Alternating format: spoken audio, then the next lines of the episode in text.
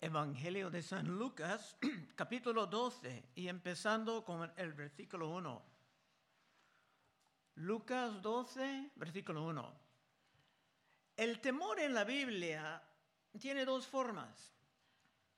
Una forma, el temor del hombre, es una trampa.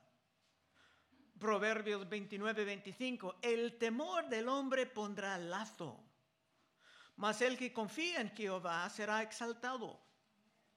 Y también es una trampa caer en el temor por todas las diferentes aflicciones y pruebas que entran en la vida común en las escrituras es, no temáis. Aparece unos 365 veces, o sea, una vez para cada día del año. Pero sí hay un temor saludable en la Biblia. Y ese temor será el tema del mensaje de hoy. Versículo 1. En esto, juntándose por millares la multitud, tanto que unos a otros se atropellaban, comenzó a decir a sus discípulos, primeramente, guardaos de la levadura de los fariseos, que es la hipocresía. La vida de Cristo ya estaba entrando en los tiempos de conflicto con los religiosos equivocados y eran momentos peligrosos y el diablo era muy activo. Y la hipocresía es algo bien contagioso. Cuando unos empiezan a portarse como hipócritas, muchos creen que pues debe ser algo bueno. Y también de la hipocresía hay dos formas. Una forma, como la de Judas Iscariote, anda fingiendo que es un seguidor de Dios mientras todo es simplemente una gran fraude. Pero hay otra forma en que una persona realmente conoce al Señor, pero quiere esconder su, identidad y para ser como un incrédulo, no diciendo nada de la verdad. Y en este contexto, en nuestra temporada, esta forma es la más común. Pero cada forma de hipocresía es peligrosa porque Cristo ha prometido que todo será revelado. Versículo 2. Porque nada hay encubierto que no hay, haya de descubrirse, ni oculto que no haya de saberse. Es muy claro que tus secretos no, no están seguros, si están pecaminosos, porque Cristo ha prometido revelar todo. Es mejor abandonar los pecados secretos, arrepentirte de ellos y buscar la realidad de una vida santa y madura en la fe. Versículo 3. Por tanto, todo lo que habéis dicho en tinieblas, a la luz se oirá. Y lo que habéis hablado al oído en los aposentos se proclamará en las azotejas. azoteas. Tus secretos claramente no están seguros, aún con amigos muy confiables. Porque si te escondes algo pecaminoso, será revelado. Para los que caminan con Cristo, la sinceridad es esencial. Versículo 4. Mas os digo, amigos míos, no temáis a los que matan el cuerpo y después nada más pueden hacer. Siempre había una tentación de conformarse con los que tenían el poder, la autoridad, la popularidad, aun cuando su fe estaba basada en la mentira. Pero el cristiano no puede hacer esto, sino que tiene que declarar, declarar su posición con la verdad y con la justicia. Entonces, ese es un temor peligroso y prohibido, tratando de esconderte. Cuatro, otra vez. Mas os digo, amigos míos, no temáis a los que maten el cuerpo y después nada más pueden hacer. Pero os enseñaré a quién debéis temer. Temed a aquel que después de haber quitado la vida, tiene poder de echar en el infierno. Sí os digo, a este temed. Estamos mandados aquí a vivir en el temor de Dios y no en el temor del hombre. Si un hombre tomaba tu vida, estarías en la presencia del Señor. libre de los problemas y los sufrimientos de esta vida. San Pablo dijo, vivir es Cristo y morir es ganancia. Pero con el temor del hombre, estás dando al hombre tu reverencia. Y el hombre jamás tiene la capacidad de arrojarte en el infierno. Versículo 6. ¿No se venden cinco pajarillos por dos cuartos? Con todo, ni uno de ellos está olvidado delante de Dios. En este contexto, Dios está fortaleciendo su pueblo para pasar por los tiempos difíciles, confiando en Él. Dios sabe la naturaleza de tus problemas y Dios no está durmiendo lejos, sino que está obrando para tu bien. Aun cuando esto parece imposible. Romanos 8, 28. Y sabemos que a los que aman a Dios, todas las cosas les ayudan a bien. Esto es a los que conforme a su propósito son llamados porque a los que antes conoció también los predestinó para que fuesen hechos conformes a la imagen de su Hijo. Tú eres en un proceso para salir como su Hijo, para que Él sea el, primogénito entre muchos hermanos. Y a los que predestinó, a estos también llamó. Y a los que llamó, a estos también justificó. Y a los que justificó, a estos también glorificó si pasas por un tiempo difícil, es una preparación para tu glorificación. Tu vida es en un proceso en que Dios está purificándote. Muchos que prefieren no aprender por medio, por medio de sus estudios en las escrituras pueden aprender por medio de las circunstancias desagradables, poco a poco abandonando la vanidad de este mundo para concentrarse en el reino de Dios. Es que este mundo no es nuestro hogar permanente, sino que estamos en rumbo a un lugar mejor. Siete. Pues aún los cabellos de vuestros, vuestra cabeza están todos contados. No temáis, pues, más valéis vosotros que muchos pajarillos. Tu vida está bajo control. Tal vez Dios está enseñándote algo. Y es el momento de avanzar un poco más a la madurez cristiana. En vez de pasar año tras año como un bebé en la fe. Hebreos 5:12. Porque debiendo ser ya maestros después de tanto tiempo, Tenéis necesidad de que os vuelva a enseñar cuáles son los primeros rudimentos de la palabra de Dios. Y habéis llegado a ser tales que tenéis necesidad de leche y no de alimento sólido. Y todo aquel que participe de la leche es inexperto en la palabra de justicia, porque es niño. Pero el alimento sólido es para los que han alcanzado madurez para los que por el uso tienen los sentidos ejercitados en el discernimiento del bien y del mal. Para avanzar a la para avanzarte a la madurez, a veces es necesario para Dios mandar los tiempos difíciles. Y esto pasa mucho con los que simplemente no tienen el deseo de estudiar la palabra. Tienen que aprender por la manera dura. 8. Os digo que todo aquel que me confesare delante de los hombres, también el Hijo del Hombre le confesará delante de los ángeles de Dios. Mas el que me negare delante de los hombres será negado delante de los ángeles de Dios. Esto aplica el concepto del temor del hombre.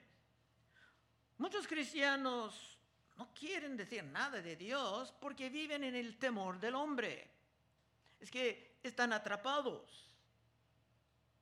Y sí, conocen la verdad, pero se viven como que son iguales a los incrédulos, es una forma de hipocresía.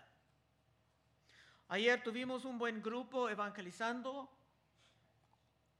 cuatro adultos, tres niños, Y en un sentido estuvimos confesando Cristo delante del mundo. Hay otras maneras de confesar Cristo, empezando con tu bautismo.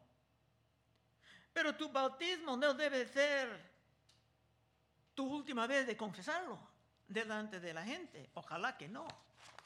Ocho.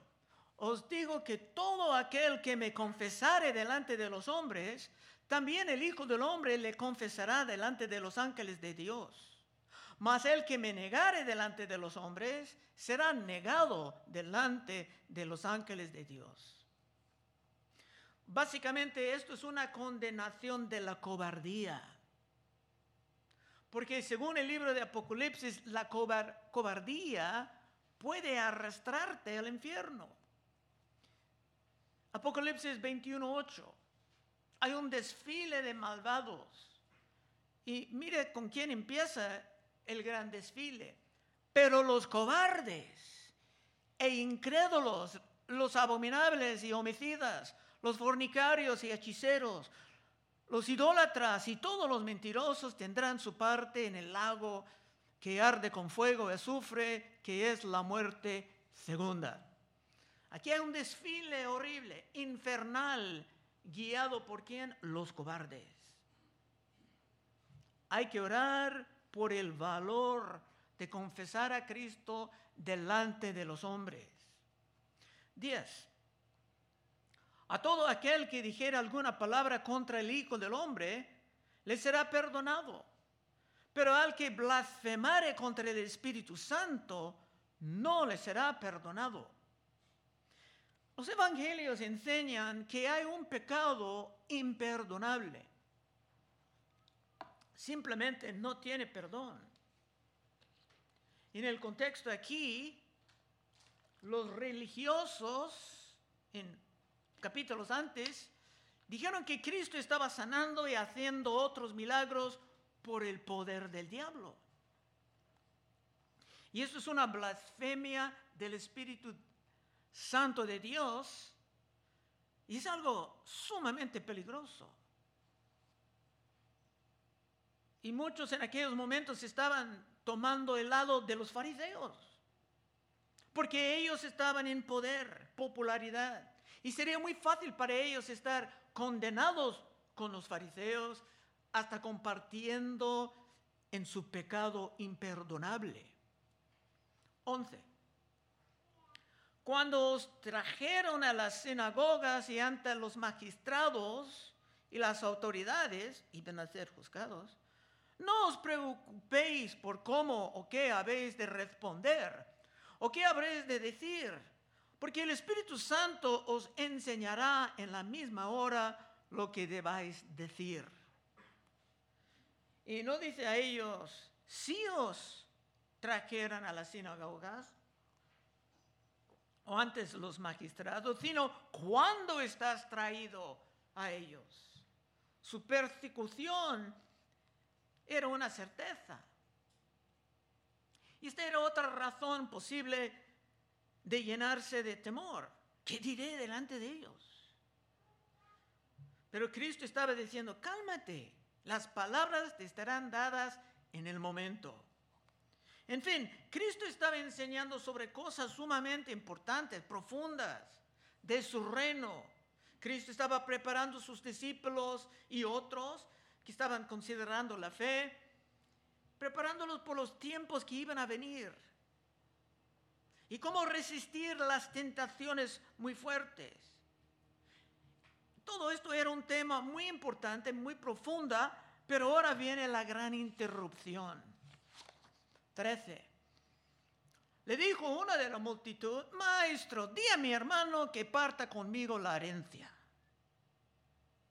Cristo estaba hablando del temor, del infierno, de la persecución, pero uno atrapado en la idolatría clamaba, quiero mi dinero, quiero mi dinero. Y digo que era un hombre atrapado en la idolatría porque la Biblia dice que la avaricia es una forma de idolatría. Colosenses 3:5. Haced morir pues lo terrenal en vosotros, fornicación, impureza, pasiones desordenadas, malos deseos y avaricia, que es idolatría.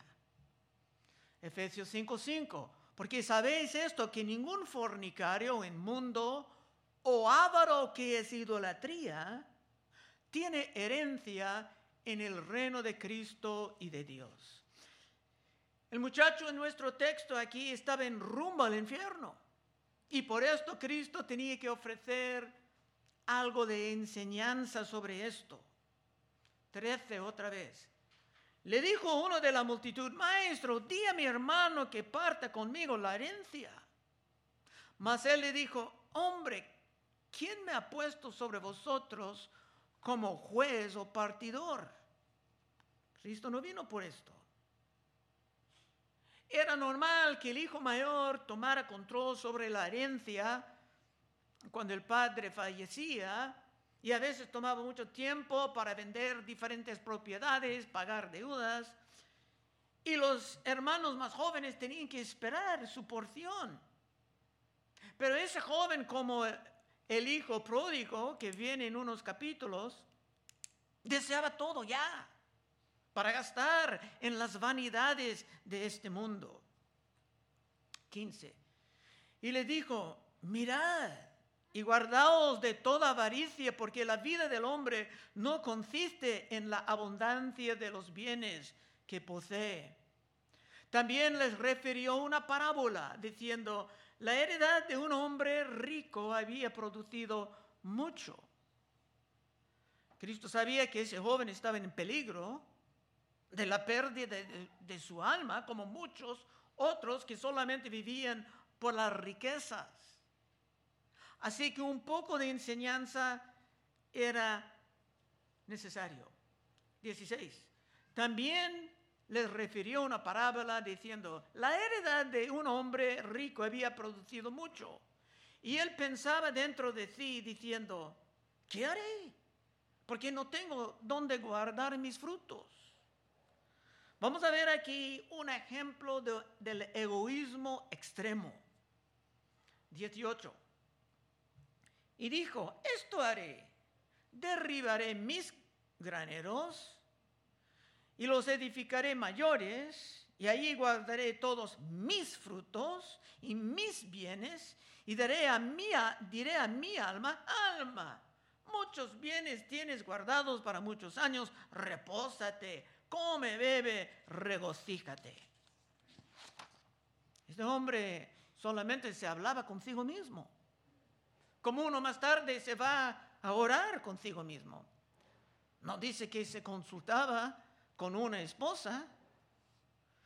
No pensaba nada en las viudas, los huérfanos o de las necesidades de la iglesia. Todo era mi, mi, mi, yo, yo, yo. 18. Y dijo, esto haré, derribaré mis graneros y los edificaré mayores, y allí guardaré todos mis frutos y mis bienes, y diré a mi alma, alma, muchos bienes tienes guardados para muchos años, repósate, come, bebe, regocíjate. En realidad, hermanos, nosotros no somos los dueños de nada, sino que tenemos la mayordomía sobre lo que Dios nos ha prestado. Primero Corintios 4.2. Ahora bien, se requiere de los administradores que cada uno sea hallado fiel. Nosotros somos administradores sobre lo que tenemos, pero no somos los dueños en el sentido absoluto. Pero ese hombre y el joven que mandaba a Cristo que trabaje como un juez, no entendieron estas realidades. 20 y 21, la última parte. Pero Dios le dijo, necio, esta noche vienen a pedirte tu alma. Y lo que has provisto, ¿de quién será? Así es el que hace para sí tesoro y no es rico para con Dios. La muerte va a venir. Y puede venir cuando menos te esperas. Así que es mejor simplemente aprender de Cristo, seguir sus instrucciones y no caer en la gran distracción de las riquezas pasajeras de este mundo. Hasta ahí el capítulo. Ahora unos puntos de doctrina. El pasaje de hoy es muy rico en doctrina y aplicación. Número uno. Tenemos aquí una prueba de la realidad del infierno. Mas os digo, amigos míos, no temáis a los que maten el cuerpo y después nada más pueden hacer. Pero os enseñaré a quién debéis temer. Temed a aquel que después de haber quitado la vida, tienen poder de echar en el infierno, si os digo a este temed. Los testigos de Jehová y otros, a veces hasta en tradiciones cristianas, mantienen que realmente no hay infierno. No hay infierno de sufrimientos eternos. Dicen que Dios no va a quemar a sus hijos. Su doctrina se llama la aniquilación, o sea, en su postura los perdidos simplemente van a dejar de existir. Pero mira lo que dice nuestro texto. Mas os digo, amigos míos, no temáis a los que maten el cuerpo y después nada más pueden hacer pero os enseñaré a quién debéis temer. Temed a aquel que después de haber quitado la vida tiene poder de echar en el infierno. Sí os digo, a este temed. Si la aniquilación era la verdad, sería el mismo hizo un hombre quitando tu vida o Dios terminando tu existencia, todo sería el mismo. Pero el texto dice que hay una gran diferencia. Y tampoco está en contra del carácter de Dios mandar uno al sufrimiento eterno. Dice en Apocalipsis 20 y 10. Y el diablo que los engañaba fue lanzado en el lago de fuego y azufre, donde estaban la bestia y el falso profeta y serán atormentados día y noche por los siglos de los siglos. Son las, escrituras. Y diciendo que Dios no va a quemar sus hijos es otra falacia implicando que todos son hijos de Dios. Hay iglesias que enseñan esto, pero no es cierto. La Biblia no enseña esto. Primero de Juan 3:10. En esto se manifiestan los hijos de Dios y los hijos del diablo. Todo aquel que no hace justicia y que no ama a su hermano no es de Dios. Solamente los regenerados en Cristo son hijos de Dios, bíblicamente. Los demás, según las escrituras, son hijos del diablo. Juan 1.12, mas a todos los que le recibieron, a los que creen en su nombre les dio potestad de ser hechos hijos de Dios. No es automático ganen esa potestad por su fe en Cristo Jesús. Mas a todos los que le recibieron y los que creen en su nombre les dio potestad de ser hechos hijos de Dios, los cuales no son engendrados de sangre, ni de voluntad de carne, ni de voluntad de varón, sino de Dios. No todos son hijos de Dios. Así que este es otro caso en que los de la atalaya tienen que arrepentirte. Número dos. También podemos probar con ese pasaje que el temor es una forma de alabanza. Estamos mandados a temer nuestro Dios, porque esto es una forma de alabanza. Mas os digo, amigos míos, no temáis a los que maten el cuerpo y después nada más pueden hacer pero os enseñaré a quién debéis temer. Temed a aquel que después de haber quitado la vida tiene poder de echar en el infierno. Sí os digo, a este temed. Cuando tenemos miedo del diablo, por ejemplo, o de sus demonios, estamos ofreciéndoles una forma de alabanza. Y eso es lo que quieren. Los demonios hagan cosas extrañas con voces, gritos, para dejar a la persona espantada. Y así se, se sacan alabanza de esta persona. Finalmente, número tres. Aunque el temor equivocado puede ser un pecado terrible. Existe un temor que realmente es saludable. Y esto es algo que aparece en todas partes de la Biblia. Primeramente voy a pasar por unos lugares en los Salmos. Salmos 2, 10 y 11, hablando de gobiernos. Ahora pues, oh reyes, sed prudentes, admitir amonestación, jueces de la tierra, servir a Jehová con temor y alegraos con temblor. Para un gobierno bien hay que gobernar con el temor de Dios. O sea, el temor saludable. Y como eso no existe mucho en nuestro mundo, se puede ver que todo es un desastre. Hasta Nehemías gobernaba bien por el temor saludable. Nehemías 5:15. Pero los primeros gobernadores que fueron antes de mí abrumaron al pueblo y tomaron de ellos por el pan y por el vino más de 40 siglos de plata. Y aún sus criados se enseñoreaban del pueblo. Pero yo no hizo así. ¿Por qué? A causa de temor de Dios. Buen gobierno necesita temor de Dios. Pero hay más en los salmos. Salmos 119, 120.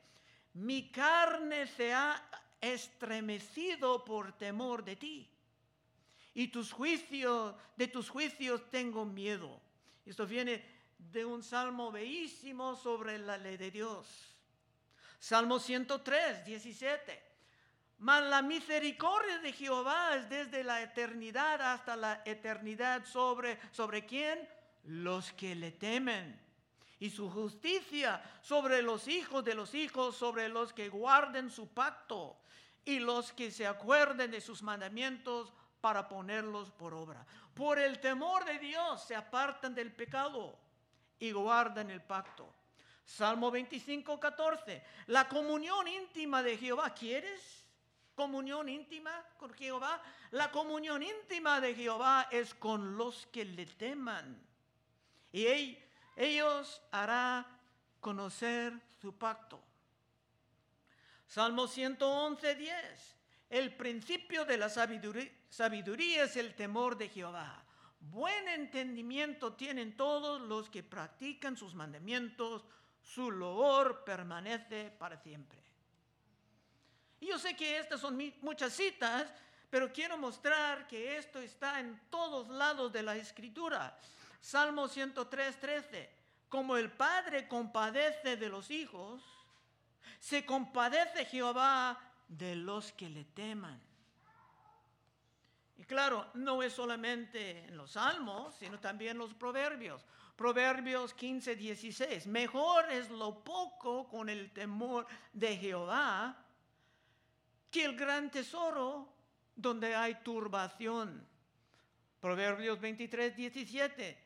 No tenga tu corazón envidia de los pecadores, antes persevera en el temor de Jehová todo el tiempo.